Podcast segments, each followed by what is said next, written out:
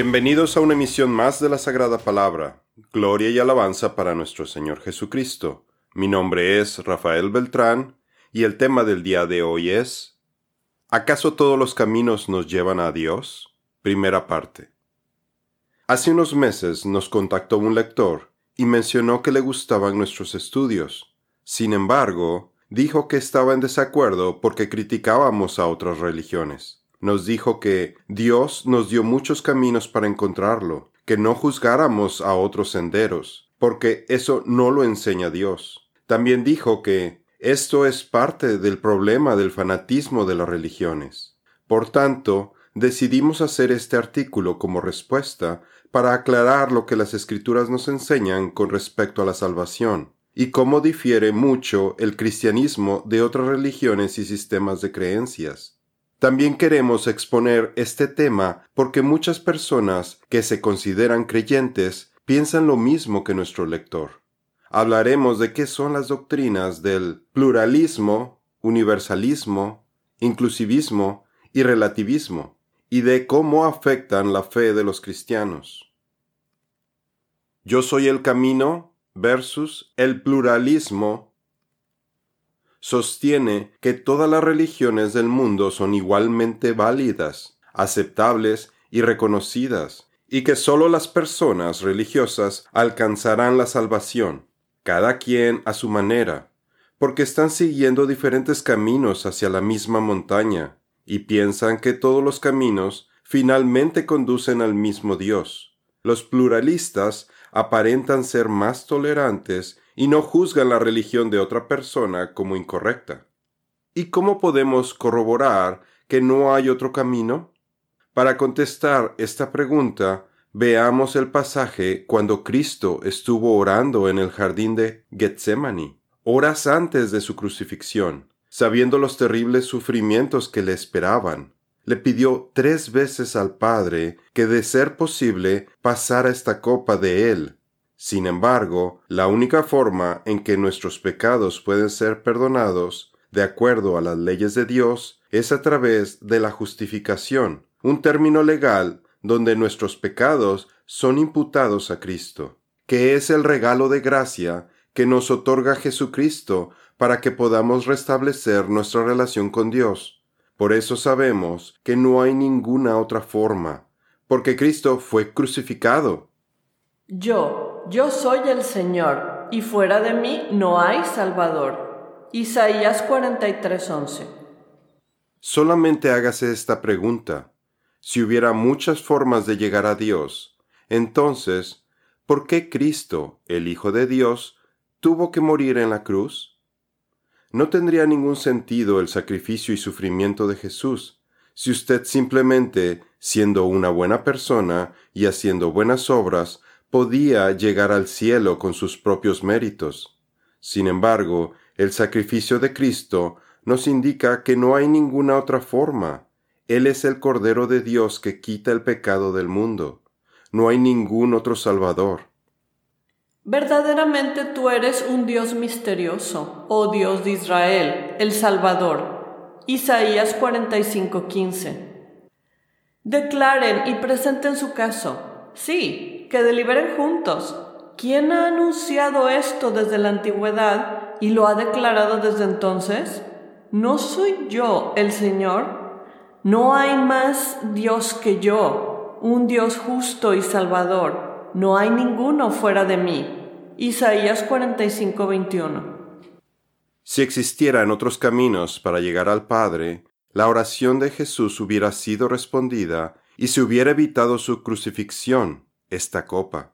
Por eso sabemos que no hay salvación con otras religiones, ya que cumplir con los cinco pilares del Islam no salvará a los musulmanes. El abstenerse de todas las formas de deseos y placeres no salvará a los budistas ni a los hinduistas.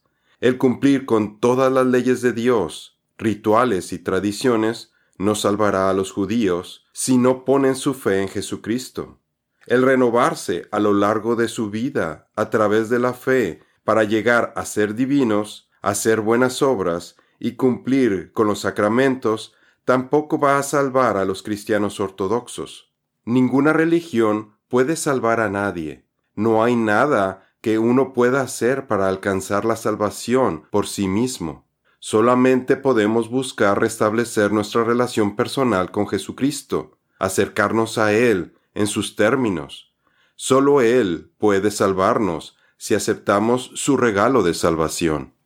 Los que confían en sus posesiones y se jactan de la abundancia de sus riquezas, ninguno de ellos puede redimir a su hermano ni pagar a Dios por su rescate. La redención de su vida es muy costosa Salmos 49, 6 al 8a.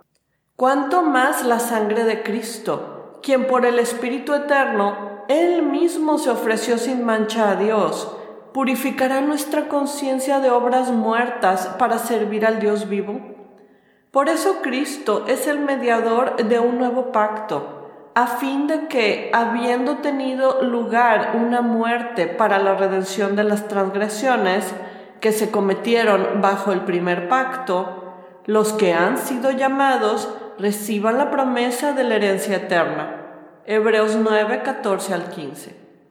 Últimamente hemos visto cómo Satanás promueve el pluralismo a través de los papas católicos, como Juan Pablo II y Francisco, quienes están promoviendo fuertemente la idea ecuménica con la construcción de templos de culto interreligioso y han invitado a líderes de diferentes religiones para hacer oraciones juntos, para fomentar la integración y la igualdad de creencias. Las escrituras ya nos habían advertido que el anticristo buscaría unificar la religión a nivel mundial para que todos adoren a la bestia, y por eso necesita eliminar al cristianismo.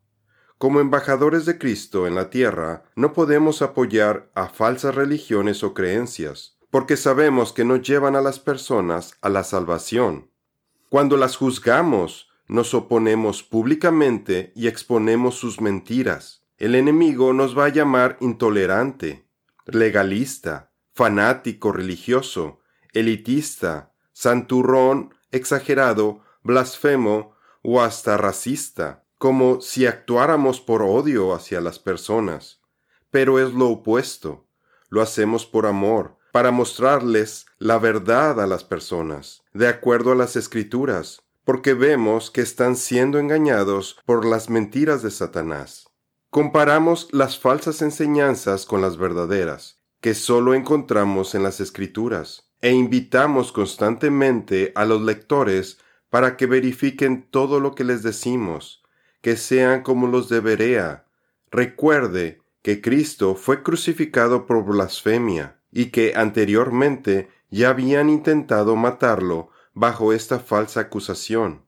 Y ese fue el mismo falso cargo por el que mataron a Nabot para quitarle su viñedo. Estamos actuando siguiendo el ejemplo de Pablo, quien les advirtió a los corintios. Pero temo que, así como la serpiente con su astucia engañó a Eva, las mentes de ustedes sean desviadas de la sencillez y pureza de la devoción a Cristo.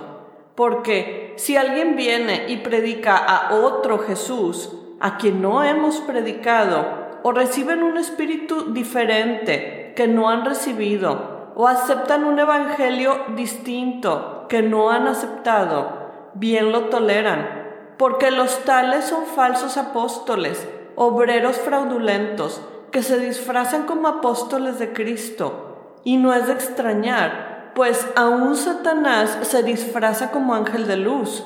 Por tanto, no es de sorprender que sus servidores también se disfracen como servidores de justicia, cuyo fin será conforme a sus obras. Segunda de Corintios 11, 3 al 4 y 13 al 15. Así como los miembros de la Iglesia de Corinto, los cristianos de hoy en día están siendo engañados por las doctrinas del pluralismo, como lo demuestra un estudio del Pew Research Center, hecho en el 2008 en los Estados Unidos, que encontró que el 57% de los evangélicos estadounidenses creen que las diferentes religiones pueden conducir a las personas a la vida eterna. Adicionalmente, Pro Ministries también hizo un estudio similar enfocado en creyentes vueltos a nacer estadounidenses y encontró un crecimiento significativo del pluralismo en los últimos 10 años, porque en el 2020 el 65% de los creyentes vueltos a nacer creían que hay múltiples caminos para llegar a Dios. Además, otra estadística alarmante en este estudio que reportó Probe fue que el porcentaje de creyentes vueltos a nacer dentro de la población estadounidense entre 18 y 39 años de edad cayó del 17% en el 2010 a 8% en el 2020, una caída del 54%, es decir, que menos de uno de cada diez habitantes de este país cristiano es creyente, y el 65% de ellos creen en el pluralismo. Por eso, nuestro Señor Jesucristo nos dijo, no obstante, cuando el Hijo del Hombre venga, ¿hallará fe en la tierra? Lucas 18, 18b.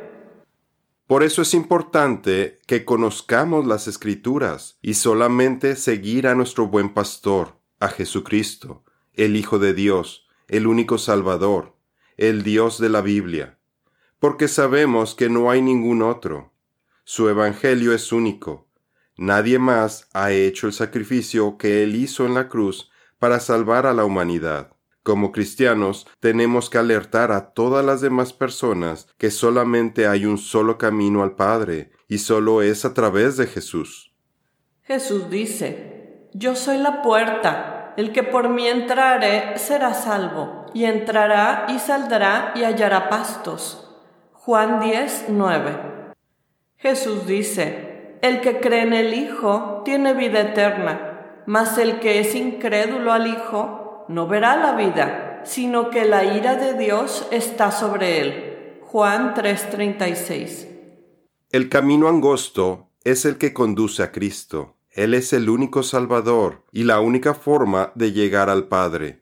Jesús le dice, Yo soy el camino y la verdad y la vida. Nadie viene al Padre sino por mí. Juan 14, ¿Y cómo podemos saber que el Dios de Israel es el único? ¿Es el de la Biblia? La respuesta es sencilla, porque Dios mismo se identifica en Éxodo 20, del 1 al 3, justo al inicio, cuando declara sus diez mandamientos. Él nos dice que Él, Yahweh, es quien nos sacó de la esclavitud en Egipto, nos libró del pecado, Ninguna otra deidad de ninguna otra religión se identifica de esta manera. Puede ver nuestra serie de estudios acerca del primer y segundo mandamiento para un mayor detalle al respecto.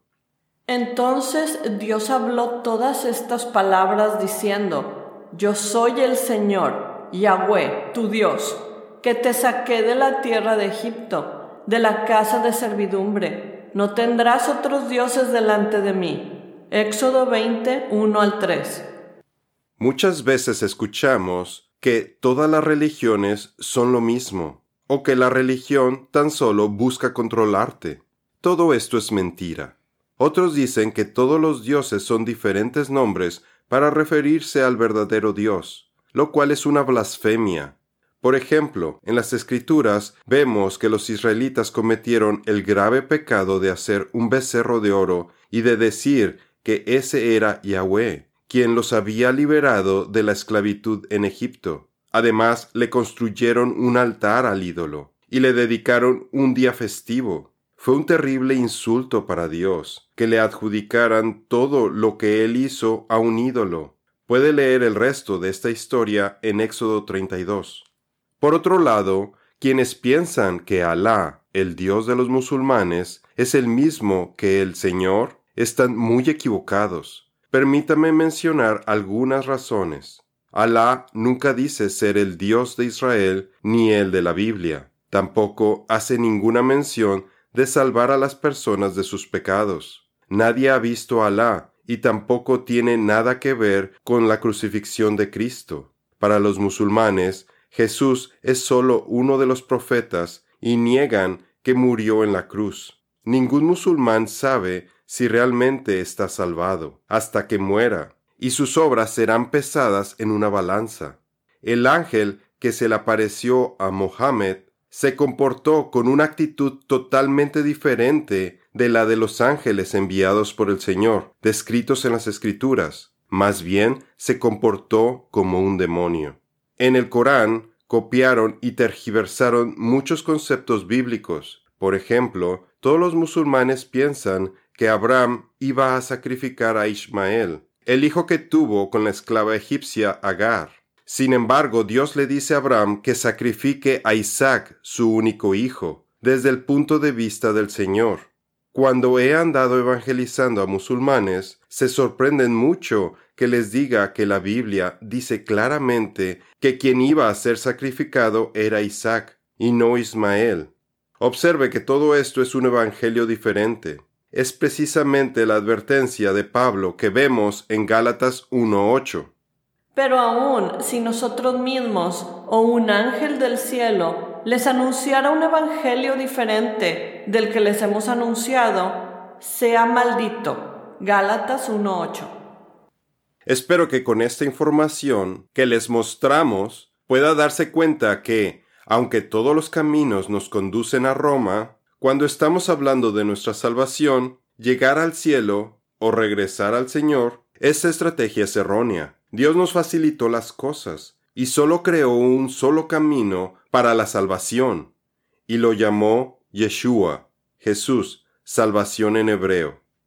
Imagine que está viajando en un automóvil para llegar a una ciudad al norte y comete el error de tomar una carretera equivocada que va hacia el sur y continúa su viaje por ese camino, sin darse cuenta que va por una carretera equivocada. Lo que tiene que hacer para llegar a su destino es detenerse, darse vuelta y viajar hacia el norte, porque si sigue por la misma carretera equivocada, se está alejando cada vez más del lugar al que quiere llegar. Lo mismo ocurre con el pluralismo. Si toma el camino equivocado, no lo va a llevar a Dios, sino que lo va a alejar de Él. Cuando Jesús declaró que Él es el camino, en Juan 14, 5 y 6, también nos enseñó que todos los demás caminos conducen a la destrucción eterna. Nos salvó no por obras de justicia que nosotros hubiéramos hecho, sino por su misericordia, por el lavamiento de la regeneración y por la renovación en el Espíritu Santo. Tito 3:5. Para concluir esta primera parte de este estudio, me gustaría mencionar que debido a que somos seres físicos y espirituales, tenemos la necesidad de reconciliarnos con Dios. Y como Satanás sabe que tenemos esta necesidad, ha hecho miles de otros caminos alternativos que falsamente prometen conducirnos al Señor, para confundir y evitar que las personas vayan al Padre a través de su fe en Cristo. Sean sobrios y velen, porque su adversario el diablo, como león rugiente, anda alrededor buscando a quien devorar. Primera de Pedro 5.8. En nuestra siguiente misión continuaremos hablando de los peligros de las otras falsas doctrinas que desorientan a las personas y las mantienen en el camino ancho que conduce al infierno. Esto es todo por el día de hoy. Los esperamos en nuestra siguiente misión. Que Dios los bendiga.